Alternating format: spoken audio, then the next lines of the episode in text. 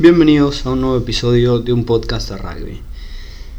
Antes que nada pido, pido perdón por demorarme tanto en subir este episodio. Mi idea principal era subirlo el domingo o el lunes, incluso más tardar.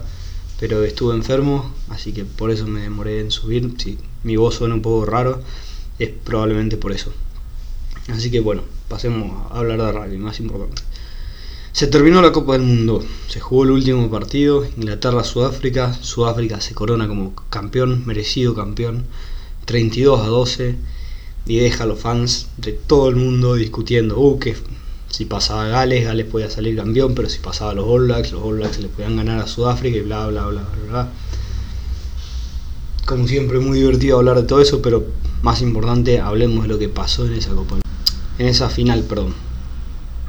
Sudáfrica se impuso físicamente, el pack sudafricano dominó completamente al inglés, incluso en los backs eran más fuertes, se los veía mejor físicamente, estaban más tranquilos jugando la final, menos nerviosos, muchos menos errores no forzados de parte de Sudáfrica. Era muy claro que la presión estaba del lado de inglés y los sudafricanos estaban muy relajados y al mismo tiempo imponiéndose físicamente hacía que todo sea más fácil. Y desde el primer minuto se notaba que Sudáfrica era más. antes de pasar a, lo que pasa en el partido, primero un poco de... Hablé bastante antes en episodios anteriores y todo de cómo Inglaterra es un equipo que golpea primero, como siempre Inglaterra es el primero en golpear, golpea rápido, en general en los primeros minutos. Así que vamos, mira, por un par de estadísticas. En los últimos 18 partidos que jugó Inglaterra, en 12 de esos partidos marcó un try en los primeros 10 minutos. En 9 trae en los primeros 5. En 4 antes de los 2 minutos. Lo hablé antes, pero esto es, es esencial de este equipo inglés. Uno de los grandes problemas que tuvo Inglaterra en este ciclo mundialista fue que le costaba marcar tries en el segundo tiempo. En general, en el final del partido, Inglaterra se pinchaba y le costaba volver a sumar pero siempre en los primeros minutos era letal. Marcaban la gran mayoría de su diferencia en los primeros minutos. En los seis partidos que no marcó try en los primeros 10, en cuatro fue porque el rival hizo el kickoff. Básicamente, el rival arrancó poniendo la presión sobre Inglaterra y le costó más de 10 minutos llegar al campo rival y lograr marcar el try. Los otros dos partidos en las que sí hizo el kickoff y no pudo marcar en los primeros 10 minutos. Fue, los dos los perdió. Y fueron los dos contra Gales. Así que en Gales, Sudáfrica tenía un poco la. básicamente la norma en saber cómo, cómo contrarrestar esto, el ataque fuerte este de Inglaterra. Que es fácil para un entrenador escribir básicamente los 10 minutos, decir ok, lo que va a pasar en los primeros 10 minutos va a ser más o menos esto. Entonces nosotros queremos arrancar, buscar un scrum, un scrum, un line, algo en tal parte de la cancha y de ahí tiramos esta jugada, que es algo que Inglaterra más o menos hace. Forzar que el rival haga algo, en general el line, poniendo un kick a fondo bien, bien atrás, el lado incómodo del, del número 9 para que, para que saque un box corto al line. Y esto es exactamente lo que quiere Inglaterra. Y de esa fase, de ese line preparado, salir jugando con una jugada que se practicó mil veces en entrenamiento. Y de esa jugada que se practicó mil, mil veces, eh, encontrar una de las debilidades del equipo rival. Esto en la final inmediatamente no pasaba. ¿Por qué? Porque Sudáfrica ganó, ganó el kickoff Así que ellos tenían. Y de entrada, ¿qué pasa? Hay penal penal para Sudáfrica, Cornilos en un scrum, el, perdón, en un rack, en un lugar en que no tiene que estar, penal tonto, que básicamente le regalaba tres puntos, pero Andre Pollard no lo pudo convertir. Y de ahí se empezaron a ver los problemas de Inglaterra. Sudáfrica era muy superior físicamente. Kyle Sinclair, además uno de los muy buenos jugadores de este equipo inglés, sale lesionado, pero inmediatamente Sudáfrica pierde a François Lowe y si no me equivoco también lo pierde a pierde a su hooker también.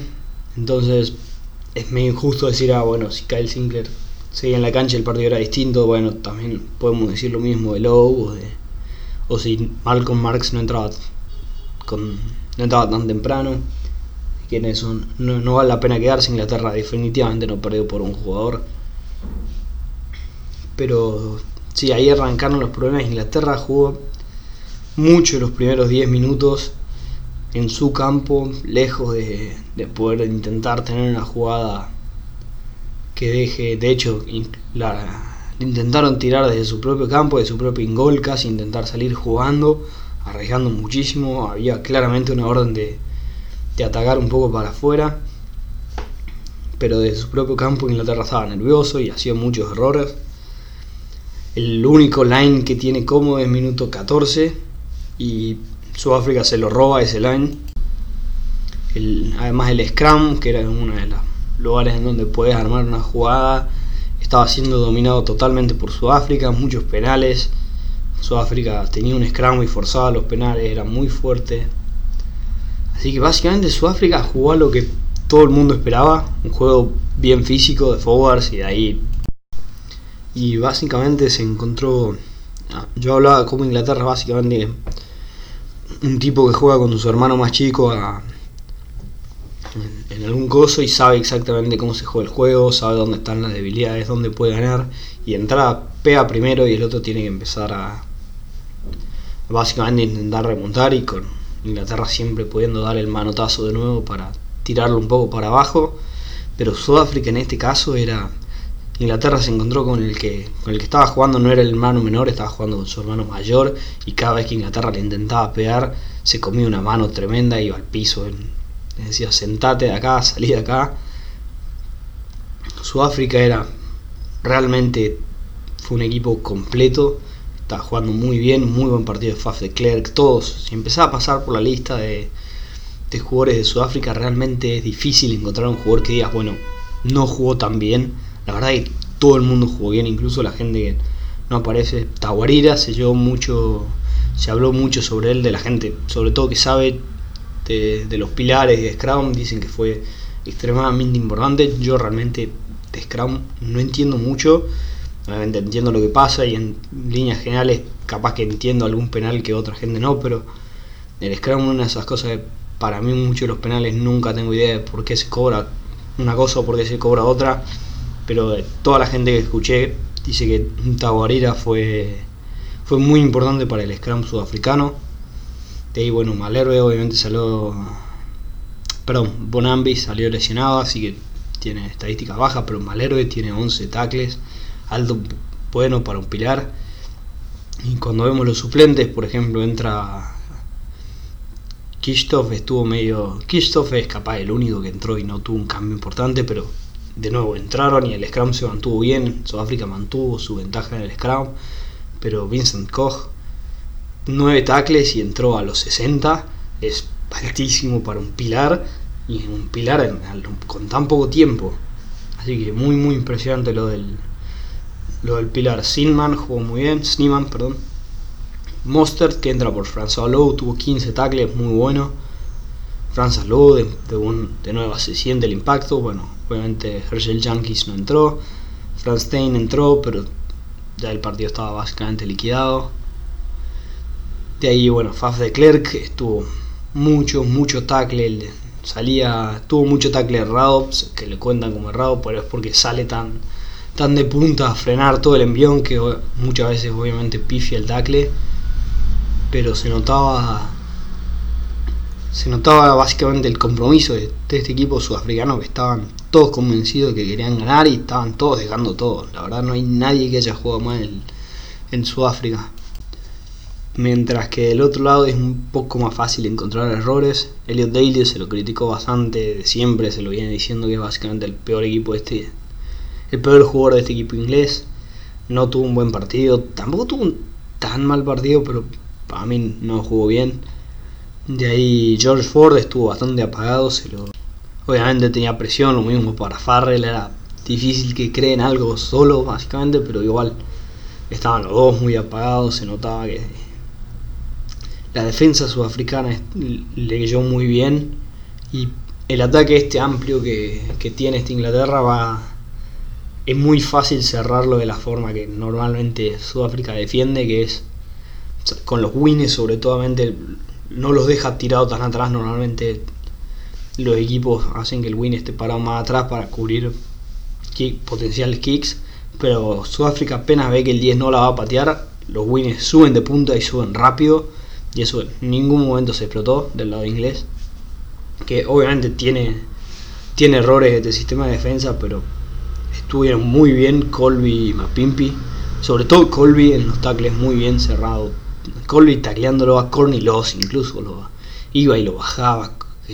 Colby no tiene ningún derecho a taclearlo a Corny Loss, debería no debería ser un problema para un tipo como Corny Loss que es bicho, es fuerte, es tosco, es duro contra otro segunda línea y viene Colby metro cincuenta y debe pesar 60 kilos en total a chocar contra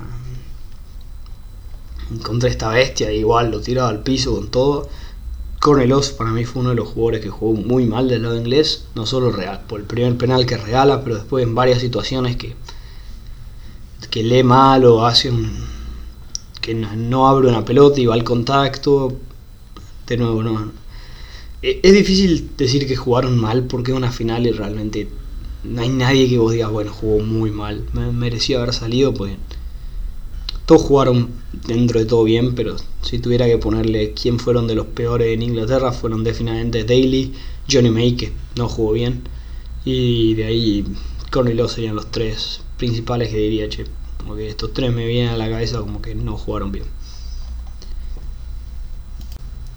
Y bueno, de ahí los dos tries de Sudáfrica son los dos oportunistas. Los dos que en uno es una salida de 22, si no me equivoco, de, de Inglaterra. No, no es salida de 22, es un kick que sale de 22 y queda adentro. Algo así. Que básicamente Sudáfrica arma una formación y es medio lenta, parece que se va a quedar ahí. Y el problema en esa ocasión fue puramente Anthony Watson. Es, le puede echar toda la culpa de ese a Anthony Watson porque marca mal. Anthony Watson llega rap, relativamente rápido ahí al rack, obviamente era uno de los que corría, pero se queda ahí en el poste. Tan acostumbrado a que Sudáfrica inmediatamente te la devuelva con un kick o juegue para afuera. Anthony Watson se queda de poste. Y afuera quedan dos pilares, queda Joe Marler y el otro no me acuerdo quién es, a ver dame un segundo.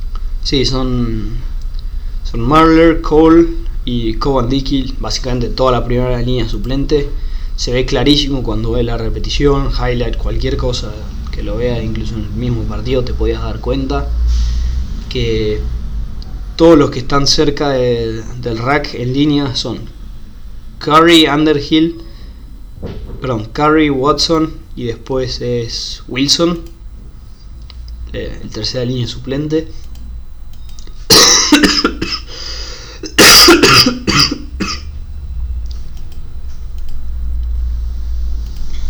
Perdón.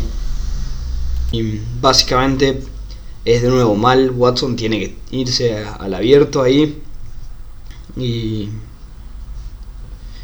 y básicamente cubrir el win porque es muy difícil. Es muy distinto si el que lo cierra a Mapimpi es Anthony Watson, que lo puede taclear ahí o molestarlo cuando se está mandando con tanta cancha que Marler que no tiene chance de llegarlo y de repente eh, donde no había ningún espacio y no debería haber habido ningún espacio Faf de Klerk juega ahí, Lucanio Am tira un buen pase, Malcolm Marx tira un excelente pase sobre la línea para Mapimpi que es finito, entre más lo es, es muy difícil realmente ver si es forward o no.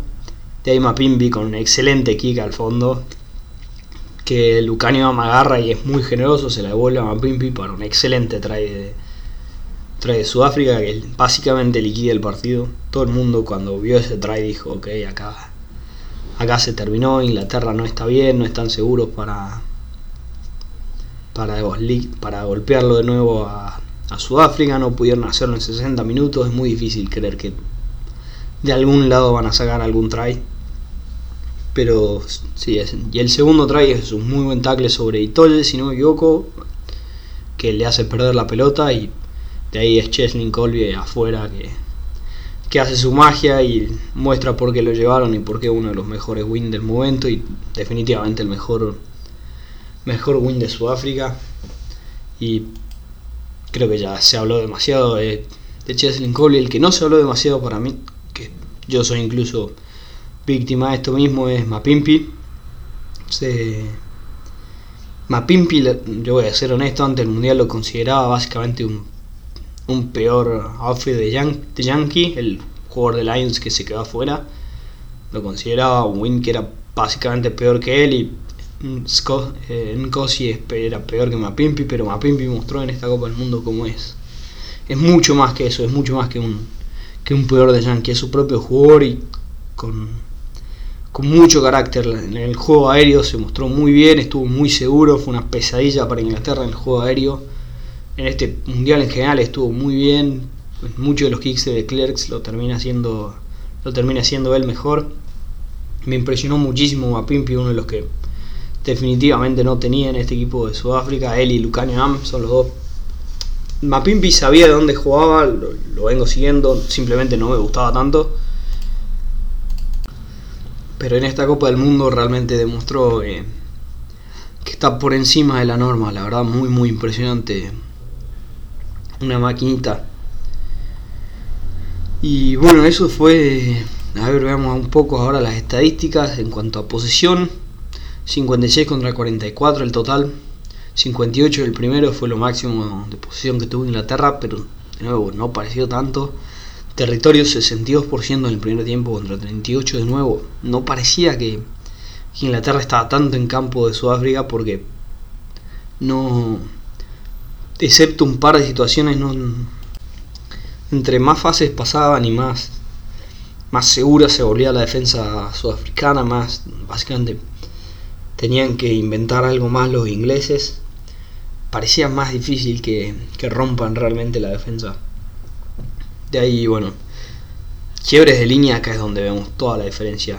Inglaterra tuvo dos quiebres de línea, de la línea defensiva. Sudáfrica 11, es muchísimo. Defensores superados están bastante cerca, 14 para Inglaterra, 12 para Sudáfrica. Offloads, acá vemos una diferencia importante. Inglaterra 12 offload, contra 4 sudafricanos, muy poco. Y turnovers concedidos, 14 para Inglaterra, 9 para Sudáfrica. En cuanto a tackle, estuvieron bastante parejos los dos, 109 para Inglaterra, 97 completados, 89% de, de, eficacia, y 158 de 172 para, para Sudáfrica, 92% de eficacia.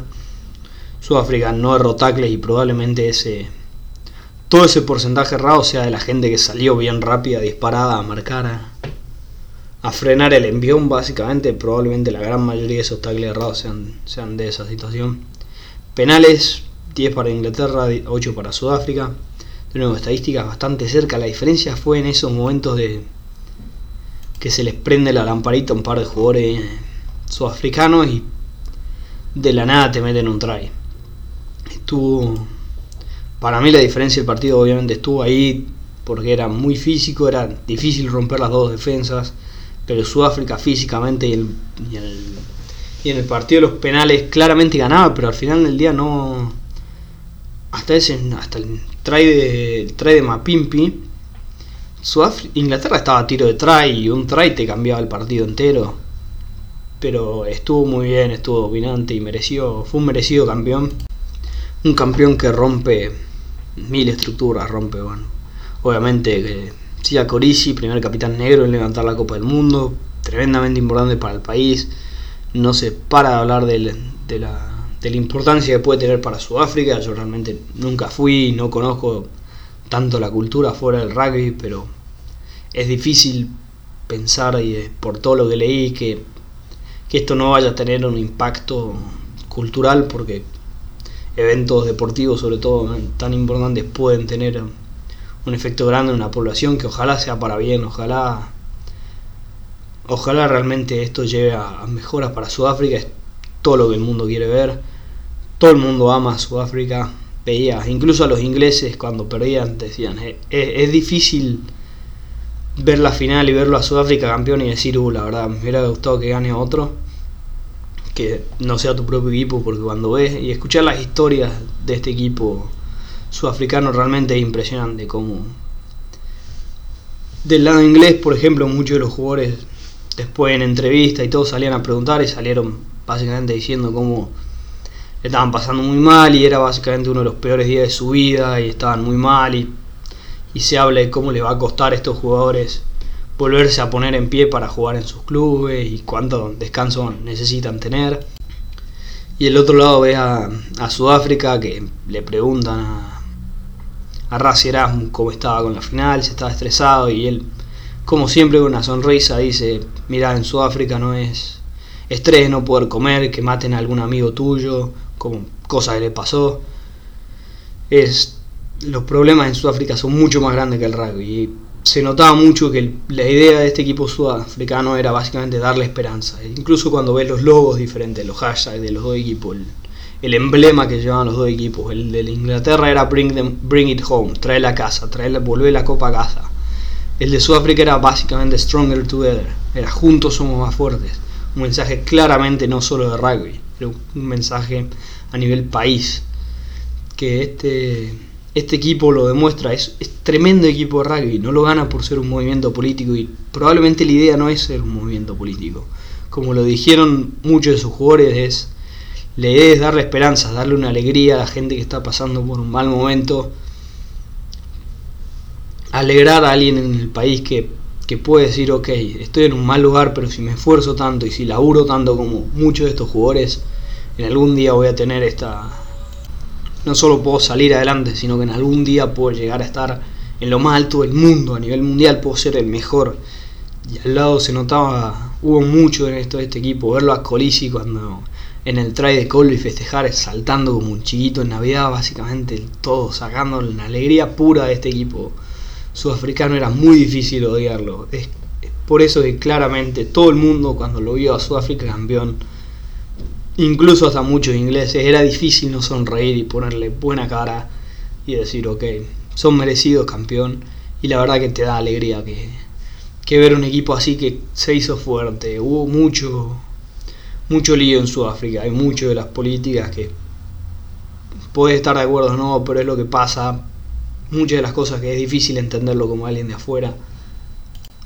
Pero se vio como como este equipo sudafricano tiene la posibilidad esa de, de unir un país, las imágenes de cuando llegan, todos los jugadores con la familia, de nuevo las historias de muchos de estos jugadores, Sia Colisi, un tipo que no tuvo nada, que su, sus primeros 12 años era básicamente todos los días ver si comía, el día más importante de su vida era todos los días porque no sabía si podía comer ese día, historias tremendas de cómo no tenía short, no tenía ropa para entrenar, iba a entrenar en calzoncillos, la abuela que lo ayudaba básicamente a, sacar un poco de comida de la casa de los amigos donde laburaba para traer un poco más de comida para dársela para que coma y esté bien físicamente. Es tremendo la, la historia de este que hay en Sudáfrica. Mapimpi, un jugador que su hermana y su madre, las dos muertas, el pibe joven.